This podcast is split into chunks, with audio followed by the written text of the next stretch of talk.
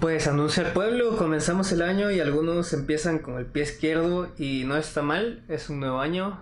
Tal vez el 2022 fue malo, pero está bien que sigas eh, pues haciendo las cosas para avanzar.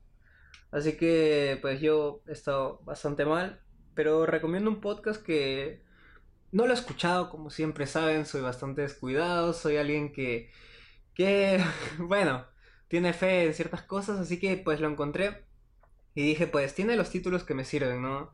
Así que pues recomiendo el podcast de Farid Dick, que se llama Lo Esencial.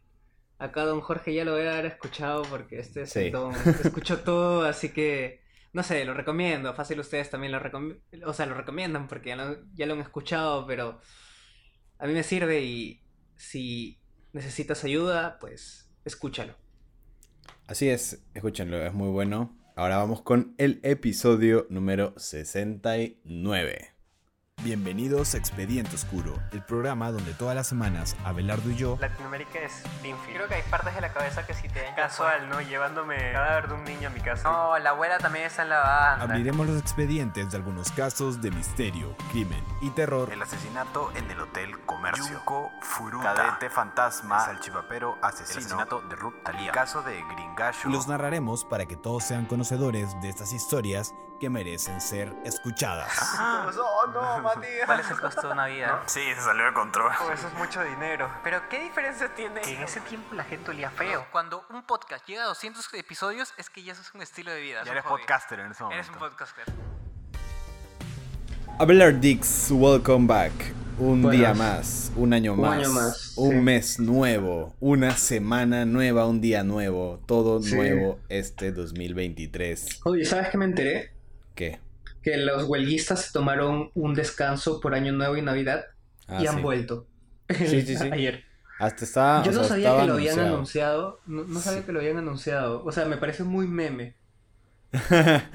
sí, no, eh, ahí te das cuenta del verdadero poder de su protesta, o sea, si realmente están protestando porque quieren protestar o porque están protestando, no sé, es un, Sí. es un dilema, ¿no? Si, si realmente quieres que lo que pides pase, no te vas de feriado, pues, en los días feriados. Claro, tienes que, tienes que descansar. puede haber la versión de que sí, ¿no? Que la, la gente dice como que, bueno, tienen que Debe, haber gente familia. 24-7. Que ya Esa es la vaina. La pregunta es. ¿hay gente 24/7? No sé. hay gente 24-7.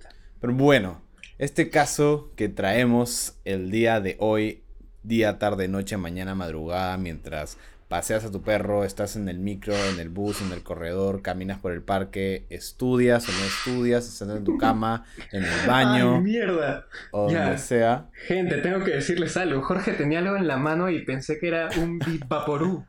No, Era, era, era una de estas cintitas. ¿Cómo se llama esa cosa? no sé cómo se llaman. ¿Se acuerdan estos resortes de niños que eran como unos juguetes de plástico? Claro, los que son infinitos si es que lo haces bien, ¿no? Si haces Ajá, el, el que truco. suenan así. Sí, sí. Entonces, Pensé que era un Bit Vaporú. Y que de la No. nada te lo ibas a poner y yo, yo me iba a quedar en plan, Jorge, ¿estás bien? Pero no. El, el otro día salí a comer y eh, un señor vendía esto como que en la calle y le compré uno porque me recordó a mi infancia y Sí, sí, bue- sí. es bueno ¿ah? para desestresarse un poco. Pero bueno, vivimos en un sistema dominado por algo, dominado definitivamente hasta las entrañas por el dinero. O sea, Sí. no hay cosa que el dinero no pueda solucionar excepto la muerte, ni que el dinero no pueda mover. O sea, sí saben a lo que me refiero. El dinero es poderoso, el poder es dinero y el dinero es dinero. Hace tiempo, en el colegio, yo me acuerdo que un profesor eh, me, me enseñó, bueno, nos contó, ese típico, típico profesor que era como buena gente y hablaba medio bajito y que empezaba la clase y decía, hola chicos, quiero saber cómo están, ¿no? Ese tipo, de, ese tipo de profesor que se creía Esos como son los que un la, hermano la, mayor. la vida los ha marcado y, y ahora te hablan a ti. Ya, ya, También exactamente. tenía mi profe así, tenía mi profe así. Sí, que al final se les agarra bastante cariño. ¿Cuál, cuál era su frase? ¿Cuál era su frase? Ah, su, ¿no? Tenía un montón de frases este men. Era La- la amante de la Coca-Cola, me acuerdo. Siempre Ya. tomaba Coca-Cola y uno cuando quería como hacerse de buena gente le compraba su Coca-Cola al profe. No, no, pero mira, o sea, por lo menos el mío tenía su frase de, siempre te decía, tú tienes que ser panadero y no la masa. porque la masa está ahí y tú tienes que moldar a los demás, porque tú eres el panadero. Ya, y justo ese tipo de profesores. y te lo hacía quedar tanto que tú, tú te la creías. O sea, sin darte cuenta te la subía. y Motivadores, decía- ajá. Sí, sí, sí. Miren, yo me acuerdo de una historia que contó este profe que Ajá. en su momento no le, o sea, sí le tomé atención, me pareció bonita, pero no sabía que era una parábola clásica brasileña. Ah, Y- mira. Y, ahora ya lo sé porque la busqué y la encontré, así que se las cuento porque de alguna manera tiene relación en este caso y también porque me parece que es chévere, o sea, de alguna manera, ¿ya? Ya. Y dice así, había una vez un hombre de negocios que estaba sentado en la playa en un pequeño pueblo brasileño.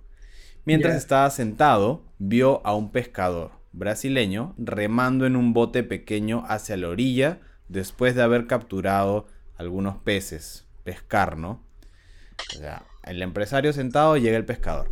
El empresario quedó impresionado y le preguntó al pescador, ¿cuánto tiempo te lleva pescar tantos peces?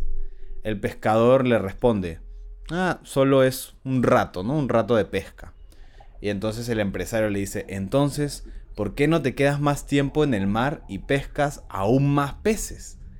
Eh, el empresario estaba asombrado, ¿no? Claro. Y, y el pescador le contesta, esto es suficiente para alimentar a toda mi familia, ¿no? Luego Sí. el empresario preguntó, entonces, ¿qué haces el resto del día? El pescador respondió, bueno, por lo general me levanto temprano en la mañana, salgo al mar, pesco algunos peces, luego regreso y juego con mis hijos. Por la tarde tomo una siesta con mi esposa y llega la noche, me reúno con mis amigos en el pueblo para tomar una copa, tocamos guitarra y cantamos. Después bailamos durante toda la noche. El empresario ofreció una sugerencia al pescador. Ese tipo de sugerencias que no las pides, pero el huevón te la da de todas maneras. Entonces, el empresario le dice, mira, ¿sabes qué? Yo tengo un doctorado en gestión empresarial. Podría ayudarte a convertirte en una persona exitosa. A partir de ahora deberías pasar más tiempo en el mar intentando capturar la mayor cantidad de peces posibles. Cuando hayas ahorrado suficiente dinero, puedes comprar un barco más grande y pescar aún más.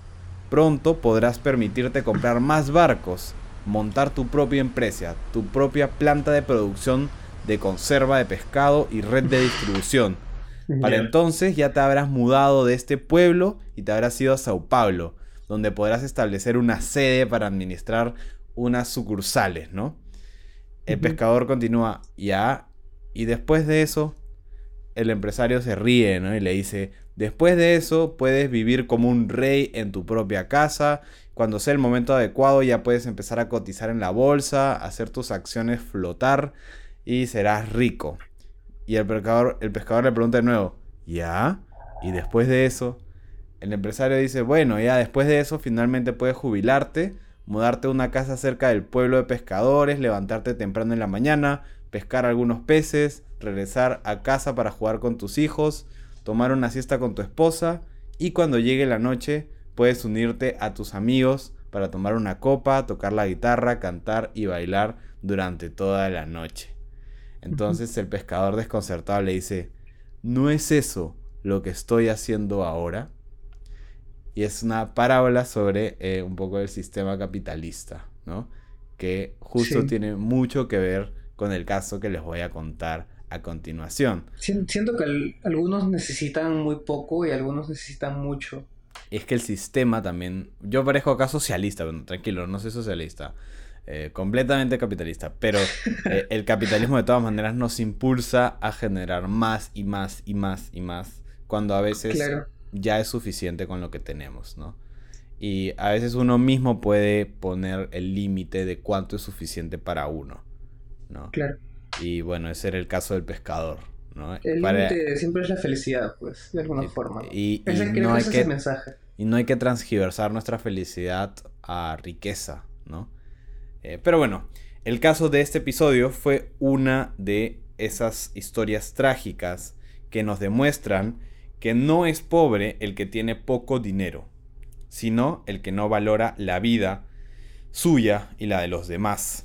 Esta historia es muy triste y deja en claro que en Chile, como en la mayoría de países de Latinoamérica, Tener poco dinero y vivir en una situación complicada significa que eres vulnerable. No solo a personas que hacen cosas malas, sino a autoridades que no hacen nada. Nada de nada, ni bueno ni malo. ¿no? ¿Qué es peor, la maldad de un asesino o la indiferencia de los que deberían ayudarnos? Esa es la, La indiferencia. Exacto. Pues para mí, un asesino ya es asesino y es malo, ¿no? Juzgarlo por sus actos es necesario, pero más culpable es esa persona que podía haber hecho algo o debía haber hecho algo y no hizo nada a pesar de todas las señales, ¿no? Así que pónganse cómodos que a continuación abriré el expediente oscuro del psicópata de alto hospicio, una historia de uno de los asesinos en series más desalmados e importantes de Latinoamérica.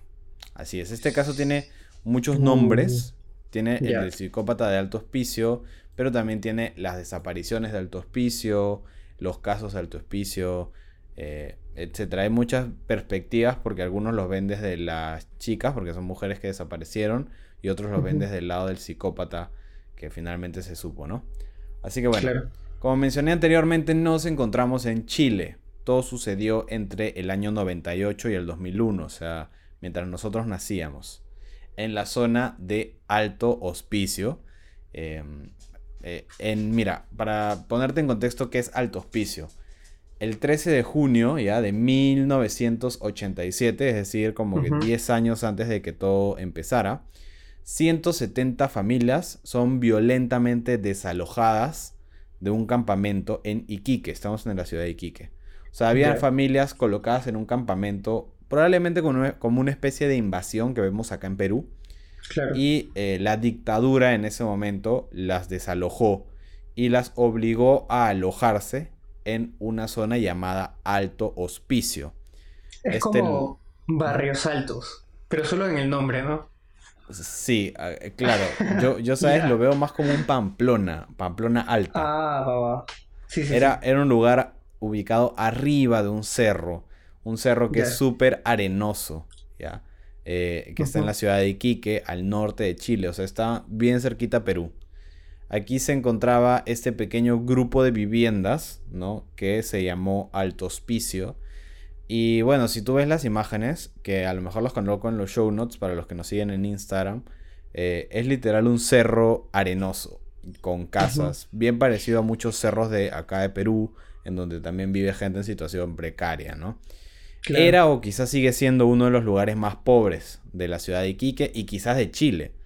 La mayoría de casas no eran de material noble, es decir, no eran de ladrillo, cemento, no, eran de paja, de ¿cómo se llama esa mela, bueno, esa cosa Quincha, que melamine, sí, no sé, sí, creo que eso es lo que se usa. prefabricado, ¿no? Sí, eh, creo que eso era lo que había en su momento, ¿no? Al principio. Obviamente no había agua, no había luz tampoco, eh, pero ya con los años las cosas se fueron un poquito poniendo bien, por lo menos llegaron a tener algunas cosas más, ¿no? A pesar de esto, a pesar de una situación precaria, porque vivir arriba de un cerro arenoso eh, da mucho frío y mucho calor, es, Es eh, ambiente, es sí. clima de desierto, eh, gente muy pobre que tiene que transportarse muy lejos para llegar a sus centros laborales o para estudiar. Las familias de alto hospicio eran muy unidas. Los jóvenes iban a las escuelas, los hombres y mujeres salían a trabajar, en su mayoría trabajaban en la ciudad, ¿no? Durante algún tiempo, Alto Hospicio no era más que una zona pobre, pero tranquila. Era precaria, complicada, pero tranquila. Sin embargo, la tranquilidad se rompió debido a la mala vida. ¿Por qué digo esto? Pues porque esta fue la excusa y la única versión que manejó la policía de los sucesos que les contaré a continuación. La mala vida. Eso era lo que ellos decían, ¿no? Ay. El 29 de noviembre de 1999, una niña de 14 años llamada Macarena salió de su casa con destino al colegio. Nunca más la volvieron a ver. Macarena, según la policía, tenía una mala relación con sus padres y se había fugado de casa.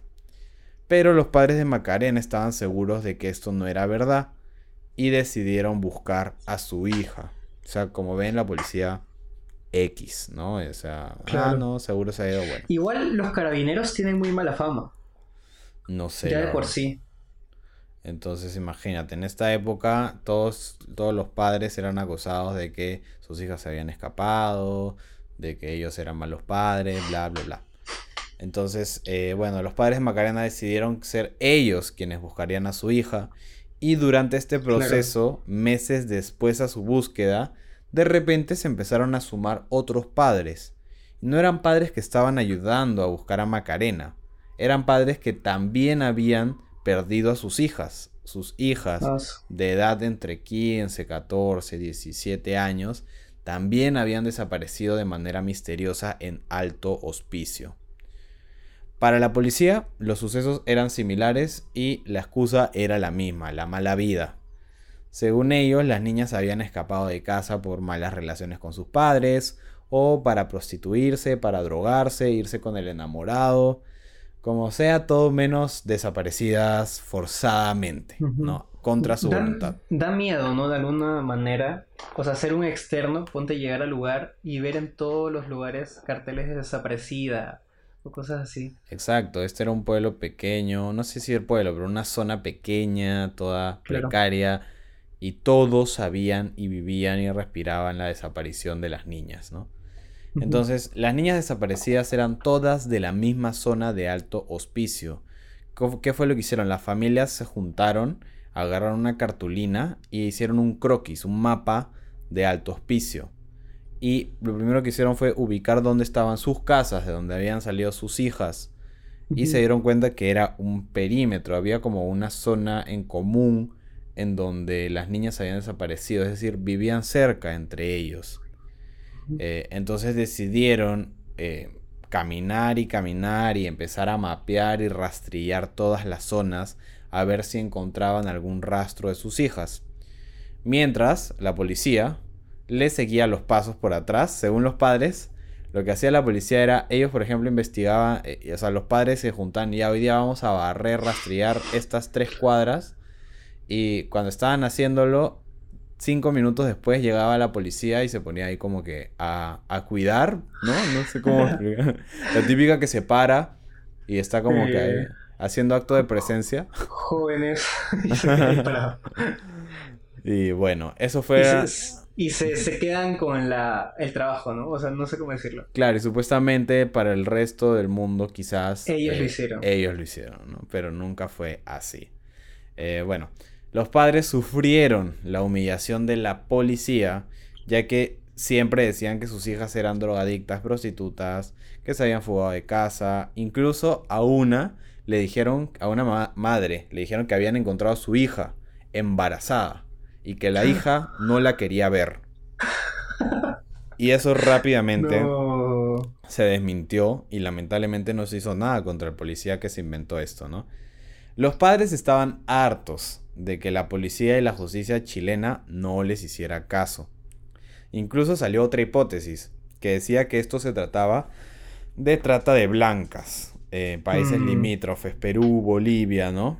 Bueno, Sí, acá pues. siquiera ya la teoría está un poco más ligada a que fue una desaparición forzosa, aunque muchas veces, para los que no lo saben, la trata de blancas es cuando eh, básicamente es lo- las mujeres menores de edad o en general mujeres Son Eh, secuestradas. ¿no? son secuestradas o son comer- se comercia con ellas, ¿no? Claro. Eh, pero muchas de ellas lo hacen de manera voluntaria, aunque no lo creas, al principio, ¿no? O sea, Oye, yo no sabía, pero ¿te acuerdas que hay una serie que se llamaba Smallville? sí, La huevona que era la coprota, la, la, pues la flaca de Superman era, pues, ¿cómo se dice? Cuando eres tratadora de blancas. proxeneta. No, no se dice así. No, Ah. creo que solo se dice que ella hacía trata de blancas y listo. Creo que no tiene nombre. Ya, esa flaca hacía trata de blancas. Y ¿Qué la, la metieron, pues, por eso. que hablas, palta. Sí. Bueno, la cosa es que eh, estaba esta posibilidad, esta teoría de la trata de blancas y eso, pero investigaron prostíbulos, los padres, ¿ah? Investigaron Mm. los prostíbulos de la zona buscando, incluso llegaron hasta Perú, eh, investigando hasta Tacna, que es el límite, pero no obtuvieron ningún resultado, no, no encontraron nada. Según una crónica que leí que fue escrita por Pili Abeijón, lo menciono, Pili, Abeijón escribió esta parte. Saluditos, el, Pili. el tiempo seguía premiando y ante el poco éxito de las investigaciones policiales, se solicitó ahora sí que intervenga el presidente de la República en su momento, Ricardo Lagos, para que agilice toda la investigación. Por lo que él designó una comisión eh, policial especial que se encargara exclusivamente de la búsqueda de las desaparecidas. Eh, pero esta vaina fue como que puro humo, las autoridades se negaron a nombrar algún fiscal porque consideraban que era un problema que no era policial, era un problema social, ¿no? Las chicas se han escapado, bla, bla, bla, no quieren estar con sus padres, bla, bla, bla. Y bueno, no, no se hizo mucho, ¿no? Puede Sí. resultar sorprendente que no se hubiese pensado que podría tratarse de un caso de homicidio en serie o de secuestros premedita- premeditados en serie. Eh, Claro. Habían demasiadas coincidencias que hasta tú y yo, y creo que cualquiera de ustedes, nuestros pod escuchas de Antena Oscura, al toque hubiera dicho, hmm, qué raro. Como que algo anda mal. Aquí huele a algo raro, a un homicidio en serie o secuestrador en serie. Sí. Todas las desaparecidas eran adolescentes desde 15 y 17 años. Todas estudiaban en el mismo lugar. Todas tenían el pelo largo y oscuro. Todas desaparecieron en un plazo de 7 meses. O sea, por lo menos Todas desaparecieron en el mismo perímetro. Sí, todas no solo desaparecieron, vivían en la misma zona. O sea, acá parecía que el brother estaba escogiendo sus víctimas. Eh, Claro. Entonces, no sé, por, no sé por qué la policía ni lo pensó, ¿no? Fue tan solo en septiembre del año 2001, ¿ya? Un año y nueve meses después de la primera desaparición, o sea, se demoraron un año y nueve meses para que los carabineros redactaran un informe indicando que ahora sí estaban sospechando que podría tratarse de un caso de asesinato, ¿no? O sea, han tenido a, a los padres durante, ¿cuánto es 12 más 9? 21 meses buscando a sus hijas, siendo humillados, para recién decir, ok, es posible que este sea un hecho criminal relacionado con un psicópata, un modus operandi psicopático. Es como si hubieran tenido que postular para que la policía las crea. Así es, o sea, exactamente, literal eso fue, ¿no? Se encadenaron, los padres se encadenaron a la comisaría Ah, durante días para que les crean. Y bueno, entonces, después de esto, ya que dijeran que se debe considerar que puede haber participado una o más personas y que esto podrían ser señales de, uno, de un homicida serial, ¿no? Dos semanas después de este informe, el jueves 4 de octubre, una niña de 13 años entra a la subcomisaría de alto hospicio. Entra asustada y con síntomas de haber sido golpeada brutalmente.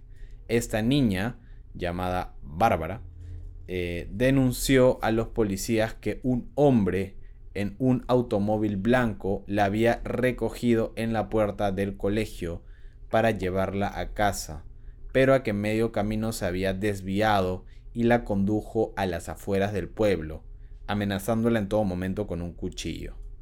Cuando estaban en las afueras del pueblo, la violó y tras decirle, eh, tras violarla, le dijo que él era el psicópata de alto hospicio y ella era su víctima número 13. O sea, habían 12. De las 6 chicas que yo te he mencionado, en realidad habían otras 6. Ujú. La golpeó hasta que le dio por muerta, o sea, el, el psicópata asesino la golpeó a la niña eh, y la tiró a un pozo de 50 metros de profundidad que es queda en una mina a Pero unos 20 sobrevivió. kilómetros. Exacto. Ella Y no estuvo me- no- 5 horas No inconsciente. me jodas que ahí estaban los demás cuerpos. Ella estuvo 5 horas inconsciente hasta que pudo salir y llegar por sus propios medios al pueblo. ¿Y los demás cuerpos estaban ahí? Ahora verás. Con la descripción No. que la niña dio, se pudo identificar al agresor. Y Ajá. fue Julio Pérez Morales Silva, un hombre de 38 años que tenía un Toyota todoterreno color blanco. Desde ese momento, Julio Pérez Silva es conocido como el psicópata de alto hospicio. Él había nacido en el 63 en la localidad de Puchuncaví, en la región de Valparaíso. Ahí se casó, tuvo dos hijas y posteriormente se separó. Se fue con su otra mujer, con, que era ya madre de otros tres hijos. Él era hijo de un obrero alcohólico y violento. Em, y bueno, tuvo una infancia complicada. Era un hombre callado, introvertido y emigró a mediados de los noventas a Iquique para buscar mejores oportunidades de trabajo. Allí empezó a trabajar eh, moviendo sacos de sal, ¿no? Y en una fiesta fue donde conoció a una mujer, Nancy, de 14 años, mayor que él. Eh, y era, bueno, pues finalmente con ella se quedó. qué, qué chistecillo, ¿eh? Fue un chistecillo así inesperado, muy inesperado. Este, al poco tiempo, eh, su nueva pareja, ¿no? Nancy, le compró un carrito un automóvil y bueno, él empezó a trabajar de taxista. Así con este carro empezó a cometer sus crímenes, todos de ¿no? el mismo modus operandi. Ah, y les decía te llevo porque en realidad era taxista. Exactamente. Oh, su madre. Cuando lo interrogaron... Una coartada muy buena, o sea, no muy buena, pero sí la Sí, o sea, un taxista secuestrador creo que es lo que se ve todos los días, ¿no? Pero supongo que en esa época no era como que tanto. Claro, no tanto. Aunque hace tiempo, se supone que hace mucho, era muy clásico que te robaran los órganos. Ah, bueno. O sea, de ley tu vieja te, era más común. cuando eras chiolo, pues no te subas a los taxis, que vas a terminar tirado así en la playa, sin un riñón. Sí, sí. un clásico. en el interrogatorio se notó la frialdad de este señor y su mente psicópata. Al principio él dijo, él negó todo, Después de tres días interrogándolo y bueno, torturándolo, él eh, asumió la violación y eh, no satisfecho con esto, la policía lo presionó más hasta que confesó eh, en dónde estaban los cuerpos. Ya con eso se confirmó que él, él, había sido el secuestrador y en total solo se encontraron siete de los, creo que faltan 11 cadáveres que eran los de las niñas desaparecidas, más las seis niñas desaparecidas, más el de una mujer de 24 años, Angélica Lai, eh, bueno, que había desaparecido hace, mucho, hace tiempo también, ¿no? Hace como un mm. año. Antes de cometer un crimen, él, su modo superandi era prepararse psicológica y físicamente, ya que se, se dejaba crecer la barba para evitar que los testigos lo reconocieran. Y este, a veces incluso se teñía el pelo. O sea, era medio calculador, ¿no? Sí. Eh, también ahorraba algo de dinero para comprar nuevas fundas para su coche, ya que las de él se quedaban llenas de sangre. De preferencia, él actuaba los viernes para entorpecer las denuncias, porque bueno, quizás los fines de semana no son tan, ¿no? Eh, buenos denunciando, los policías quizás no están tan pilas, no sé. Mm, o hay muchas denuncias, ¿no? Ah, puede ser también. Y también vigilaba a, las jóvenes antes de, secuestrarlas, las elegía, las vigilaba, las seguía y, e incluso vigilaba el recorrido de las patrullas policiales para saber que no se iba a cruzar con su intento. Imagínate que ese sea tu estilo de vida, o sea, debe ser muy solitario. O sea, sé que es psicópata y todo, que este pero hombre, solitario. Lo peor es que este hombre era padre de familia, vivía con sus hijas, con su esposa, o sea, claro. por el día era uno y por la tarde noche era un taxista que en realidad estaba que vigilaba el movimiento de sus posibles víctimas, ¿no? Eh, bueno, cuando ya estaba en posición, ¿no? Las secuestraba, las metía a su auto, eh, mientras ellas estaban yendo a la escuela, esa era su vaina, ¿no? Las chicas salían al colegio caminando y boom, las agarraba, ¿no? Eh, o a veces también les ofrecía, oye, te llevo, ¿no? Tipo, al, colegio te jalo.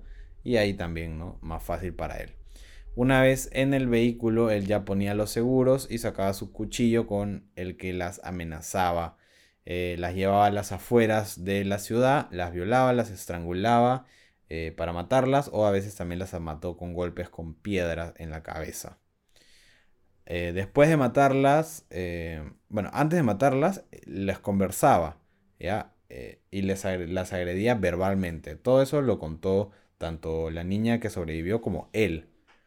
Luego, ahora sí, cuando ya estaban muertas, las cubría con sacos y las arrojaba a este pozo de la mina. Y encima, o sea, después de arrojar el cadáver, arrojaba piedras. Eh, siempre hacía este, este proceso de inicio a fin, ¿no? Y la niña sobrevivió, sí, de 13 añitos, mira. Otro rasgo de su personalidad claramente psicópata es el hecho de que guardaba los recortes de la prensa, ¿no? Del periódico, con las fotos de las niñas desaparecidas, ¿no? Y guardar trofeos, pues es típico de un asesino en serie, típico de un psicópata, ¿no? Son sus trofeos. Sí, así es, así es. O sea, no solo le bastaba con eh, haberlas violado, sino con revivir, por así decirlo, estas situaciones con esos trofeos, ¿no? Alimentando su ego y toda la vaina. Claro. Eh, bueno, las niñas lamentablemente, este, o sea, fueron encontradas ya esqueléticas, o sea, ya eran huesos, ¿no? Después de tanto tiempo que había pasado, algunos más de un año, allí en ese pozo. Eh, el men fue acusado y condenado a cadena perpetua, eh, pero solo por el asesinato de estas 12 eh, víctimas, pero se estima que tenía por lo menos 16, pero no se pudo comprobar. Entonces imagínate, o sea, este brother era una... Y, y 16 en solo 7 meses, ¿me entiendes? O sea, era una bestia de un asesino en serie por así decirlo, muy prolífero, ¿no? hizo bien su trabajo. Yo creo que en el, rango de niveles está el nivel de Dorángel. No sé, hasta más, ¿ah? Hasta más. Sí, Dorángel era un loquito y solo mató creo que tres personas, cuatro personas, cinco personas. No, como seis, ¿no? No me acuerdo. Como, claro, eh, cada una. Eh, eh, durante un mes. Semanal, cada semana dos. Dos, ajá. Dos o uno. Sí, once, once, eran once, ya me acordé. Eh, ya, pero este men lo hizo, eh, no sé cómo explicártelo, de una manera muy calculadora, muy meticulosa.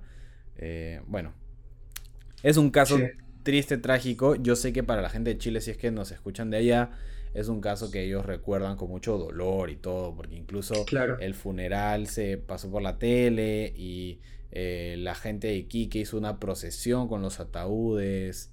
Eh, entonces, sí, pues fue una, vaina fuerte. Pero de todas maneras es un caso que yo diría merece estar en nuestro podcast eh, porque, o mejor, dicho, nosotros eh, tenemos que de vez en cuando mencionar este tipo de casos que de verdad son terribles, son escalofriantes, pero no dejan de ser cosas de la naturaleza humana. Claro, o sea, necesita ser contado, escuchado y recordado. Exacto, exacto. Porque a veces, o sea, también nos sentimos tan seguros que eh, pues no vemos las eh, cosas bien oscuras que tiene como que la vida, tu ciudad, hasta tu distrito, ¿no? Sí, sí. Eh, somos seres muy autodestructivos. Y hay que tener cuidado, gente. No, no vayan a estar caminando muy solos, solas especialmente. meterse a cualquier taxi o o meterse un taxi borracho o borracha es cero seguro.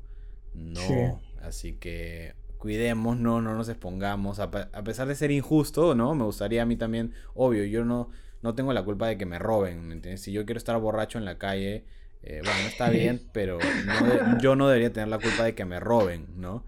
Eh, pero claro. al final uno se expone, así que sí, también tienes parte de la responsabilidad de que te hayan robado. Si yo camino por Barracones, que es un barrio muy eh, peligroso. Yo, he ido en bicicleta a los Barracones. Ya, pero imagínate si yo camino en Barracones, que es un barrio muy peligroso de acá de Callao. claro. Eh, con la billetera, no sé, en la mano encima de mi cabeza, sacudiéndola, y me roban. Obviamente no es mi culpa que me hayan robado. Eh, ha habido un delincuente que me robó, pero yo me expuse. hay como el aviso, ¿no? El yo aviso me expuse, pues. rojo. Claro. Hay algunos lugares que, o sea, hay que tenerles igual respeto porque ya están como que ya tienen su historia y ya tienen sus víctimas, por decirlo así. Sí, porque yo sé que alguno de ustedes es de ese, o sea, que nos escucha, es de ese tipo de pensamiento de que no, que por ejemplo las chicas, eh, yo tengo derecho a vestirme así, o sea, y sí, tienes todo el derecho de vestirte como chucha quieras, eh, de la de donde, en donde sea para cuando sea. Pero hay que ser inteligente y no hay que exponerse eh, vistiéndose de tal manera. Porque, obvio, hay gente estúpida, hay gente depravada, hay gente eh, que no debería estar suelta, debería estar encerrada. Eh, que te puede hacer algo solo porque decidiste vestirte de esa manera. Injusto, sí, súper injusto, súper injusto, no está bien. Claro, igual como dices, siempre hay que eh, estar acompañado y al más eh, leve sentido de peligro pedir ayuda, ¿no? Sí, sí, sí, pero ya, no quiero parecer, o no queremos parecer más acá unos señores. Jorge parece un papá, un señor. Sí, un señor, disculpen, ustedes saben que una vez una profesora me dijo, tú tienes alma vieja. y también otra persona me dijo, tú estás en tu novena vida, que es la última. Ah, Jorge, ya no vas a reencarnar. Vas a reencarnar en una gallina. Pero dicen que la novena es la mejor porque ya aquí es donde es todo nada, ¿me entiendes? Ah, este, pero bueno, gente, gracias por acompañarnos ahora a este nuevo 2023. Esperemos que sea un año súper bueno, mejor que el 2022. Si están por este lado de Sudamérica, disfruten el verano. Oye, te tengo que decir algo. Sí. Mi amiga que escucha al por dos el podcast dice que sí te entendió cuando hablaste rápido. Así que fallaste. Sí, fallé olímpicamente, pero sí. Sí. no soy bueno hablando rápido, soy mejor hablando lento. Eh, pero gracias a todos por escucharnos, vayan a seguirnos en Spotify, en Apple Podcast, Google Podcast, en cualquier plataforma de podcast, por favor. Se agradece un montón si nos siguen, si nos comparten, pueden seguirnos en Instagram, Facebook, TikTok, que se viene buen contenido. Y ahora sí, nos vemos el próximo episodio, el próximo Expediente Oscuro. Hasta la próxima. Bye.